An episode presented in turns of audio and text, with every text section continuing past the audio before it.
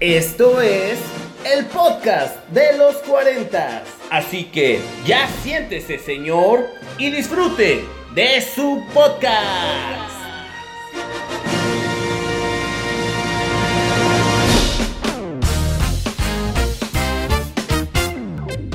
Hola, ¿qué tal? ¿Cómo están todos ustedes? Bienvenidos a este nuevo episodio del podcast de los 40, el episodio número 2, que sí llegó porque absolutamente nadie lo pidió. Estamos aquí de vuelta, ¿no? Corte, toma se queda. Digo estamos porque estamos nuevamente mi ego y yo. Y es precisamente de mi ego del que quiero hablarles en un principio. Porque fue mi ego el que me dijo la primera vez que grabé. Me dijo, ándale, sí, sí puedes. Hay cosas que tienes que sacar y, y has tenido ganas de grabar un podcast. Entonces esta es tu oportunidad. Grábalo, grábalo y sácalo al mundo.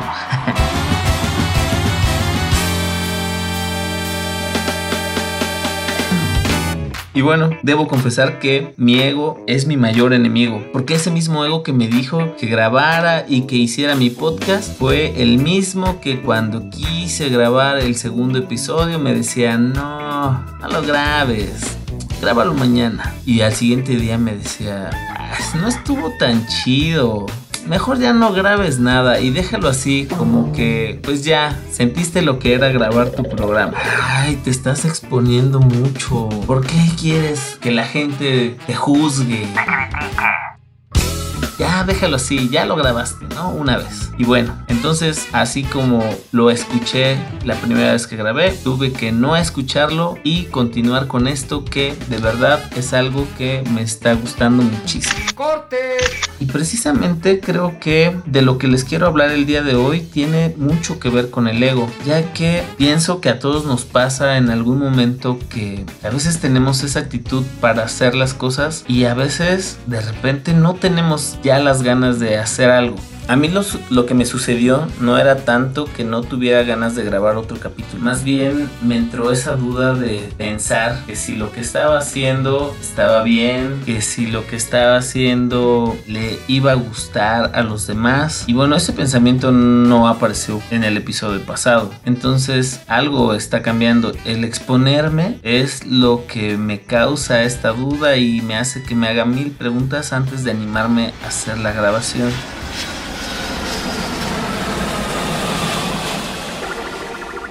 El tema para este episodio surgió porque hace unos días estaba yo platicando con un amigo y me preguntó que cómo me estaba yendo en el trabajo. Y le dije que bien y que todo iba a seguir bien mientras ellos no se dieran cuenta que yo no tenía idea de lo que estaba haciendo. Y eso me recordó algo que escuché hace tiempo atrás relativo a un síndrome que se conoce como el síndrome del impostor. Bueno.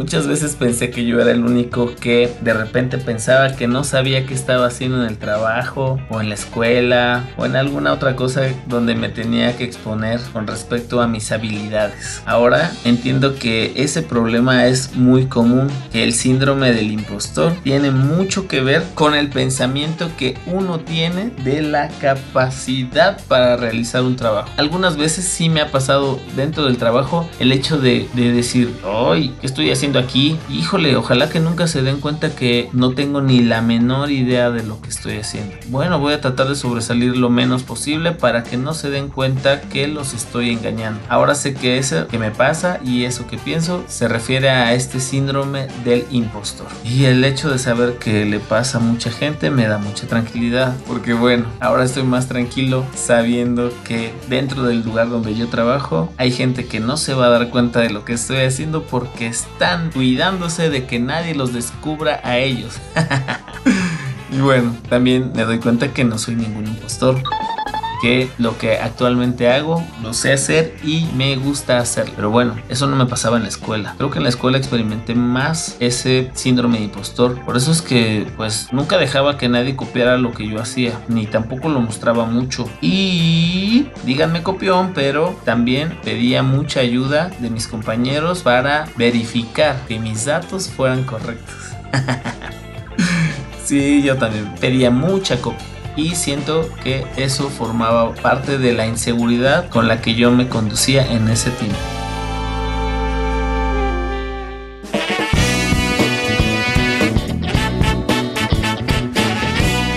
Creo que fue en la escuela donde más experimenté ese miedo a ser descubierto, a que se notara que yo no sabía qué es lo que estaba yo haciendo. Y tal vez ese miedo de ser eh, descubierto o ser mostrado y exhibido como un impostor es lo que también ah, provocaba que de repente perdiera mucho la atención y como era lógico si yo no estaba poniendo atención en la escuela un día verdaderamente fui exhibido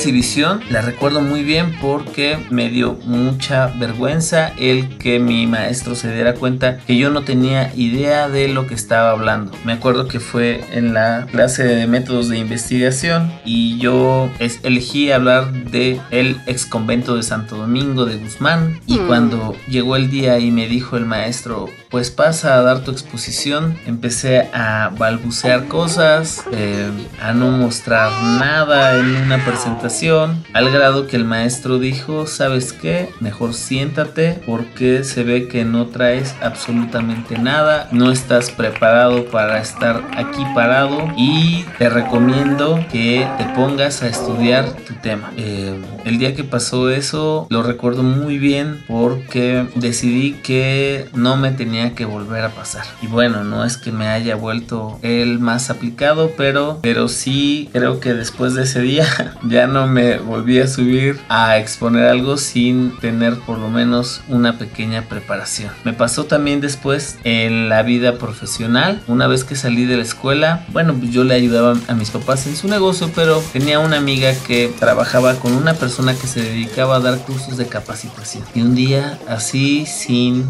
esperarlo, eh, me, me habló mi amiga y me dijo, oye, ¿estarías dispuesto a ir a dar unos cursos que se tienen que dar en, unas, en una región? Ahí muy lejana de la ciudad y le digo, pero ¿de qué, de qué es el tema? Ah, pues es equidad de género y desarrollo sustentable. Y le dije, no, pero pues no tengo ni siquiera la menor idea de qué se trata todo eso. Entonces me, me dice, no, no te preocupes, eh, esto lo, lo va, el material lo tiene un amigo mío y él se va a encargar de darte todo. Prácticamente tú lees las diapositivas y con eso ya estás del otro lado. Mm, pues bueno, sí, acepto. y bueno, eh, y pues bien, acepté, pero no tenía idea en lo que me estaba yo metiendo. Ah, para empezar, las diapositivas me llegaron como más o menos un día antes de que yo tuviera que dar la presentación. Eh, un poquito, revisé lo que me mandaron y la verdad la presentación estaba muy mal hecha. Y la información que, que traía para mí no tenía ninguna lógica, no tenía una buena imagen y pues la verdad no me gustó lo que me dieron. Sin embargo, cuando recibí vi esa información me dijeron, la persona que me contrató me dijo, no, no, no, no, no, este curso así se ha dado y no ha habido ningún problema, tú dalo así, presenta lo que te estoy dando y con eso ya. Entonces nuevamente, ingenuamente dije, ok, voy. Resulta que eh, para, para ir a ese lugar me tuve que encontrar primero con el coordinador del evento, el cual yo ya estaba adiestrado y me, y, y me había que cuando este coordinador me preguntara si yo ya tenía experiencia dando esos temas, yo le dijera, claro, claro, no es la primera vez que lo doy y soy el mejor dando estos cursos, ¿no? O estos talleres. Empezamos a viajar hacia la comunidad a la que íbamos y pues el coordinador me dijo, oye, ¿y qué tal? ¿Tienes experiencia hablando de estos temas? Y le dije, por supuesto, por supuesto. No es la primera vez que lo hago. Oye, ¿me dejas ver tu material? Claro, aquí está. Y le di un un engarbolado donde yo había impreso todas mis diapositivas porque yo estaba dispuesto a aprendérmelas en el camino. Eh, me acuerdo que la persona que las leyó me dijo, ¿Y, ¿y esto es lo que vas a presentar? Yo intenté continuar con la mentira y le dije, claro, eso es lo que siempre presento y no ha habido ningún problema. Y dice, mm, al lugar al que vamos le vas a hablar a puras mujeres y no sabes de verdad a qué tipo de mujeres te estás exponiendo. Si tú les lees esto que traes, te van a crucificar. En ese momento comprendí en el problema en el que me había metido.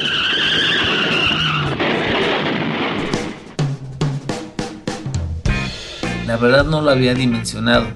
Estaba yo rumbo a una comunidad viajando con el organizador de un evento, el cual ahora entiendo que fue planeado con mucha anticipación y que consistió en reunir a mujeres de diversas localidades muy lejanas, pagarles hospedaje y alimentación durante dos días que yo iba a trabajar con ellas y que en realidad pues iban a escuchar a alguien que iba completamente no preparado para hacer aquello para lo cual lo contrataron.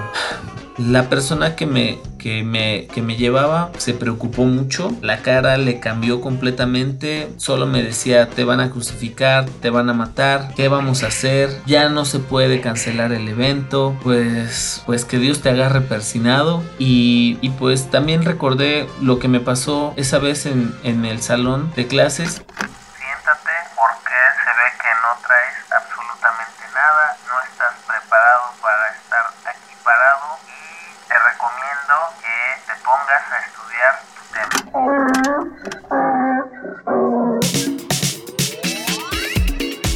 dije, no, no te preocupes. Yo llegando a donde vamos, eh, te armo ya mejor la información y, vas a ver que, que, sí lo voy a hacer bien. Y él me dice, no, es que no sabes con qué tipo de mujeres vamos. Y, y no solamente tú te estás metiendo en problemas, me estás metiendo en problemas a mí también. Y yo le dije, no, no, no, no, no, no te preocupes, lo resolvemos. Si hay internet a donde vamos, yo te armo algo. Y bueno, pues yo creo que también fue porque él ya no podía dar marcha atrás, pero pues llegamos a nuestro destino. En el momento en el que llegamos, eh, la, supongo que era como las 4 de la tarde y el evento empezaba al siguiente día. Yo le dije, bueno, pues voy a, voy a tratar de arreglar esto. Eh, encontré un ciber y, empecé a buscar información con respecto a la equidad de género, que ese era el tema que, tenía que, que, presentar en esa ocasión. y, y estuve buscando, buscando, porque para lo que sí era bueno era para encontrar información en internet. Bueno, sigo siendo bueno. Entonces busqué, busqué, busqué y de repente, como si fuera un milagro, me encontré con un archivo que decía eh, manual para dar un curso de eh, equidad de género. Así, tal cual. Lo descargué, lo abrí y en verdad era una joya y yo lo siento que fue un milagro. Decía paso a paso cómo dar un curso de equidad de género. Entonces en ese momento lo, empecé a recuperar la información que consideré que era importante. Eh, hice mis diapositivas, mmm, pero no, o sea, el, material era tan bueno que decía, después de decir esto, puedes eh, hacer estos ejercicios con la gente y posteriormente este otro ejercicio. Y bueno, en realidad lo decía todo. Y lo que sí tengo que decir es que ese día no dormí, no dormí, termi así terminando de, de, hacer mi presentación a como a las 8 de la mañana, fuimos a desayunar y a las 10 de la mañana estaba yo empezando a, dar, a dar el curso. Todavía me acuerdo que esta persona que me llevó me dijo, mira, pues ya vi lo que vas a presentar, si está mucho mejor, me voy a quedar aquí un rato a escucharte y si veo que necesitas ayuda, pues ya entro a intervenir y lo doy yo. Pero si te veo que vas bien, te dejo, te dejo que hagas tú el trabajo. Pues empecé y empecé a dar eh, mi, mi ponencia. y afortunadamente salió todo bien. La primera señal de que yo iba bien fue que el coordinador agarró y se fue hacia, hacia otro lado y me dejó solo con estas mujeres que a las cuales yo también estaba muy aterrado porque ya tenía yo la sentencia de que si no hacía bien mi trabajo me iban a crucificar.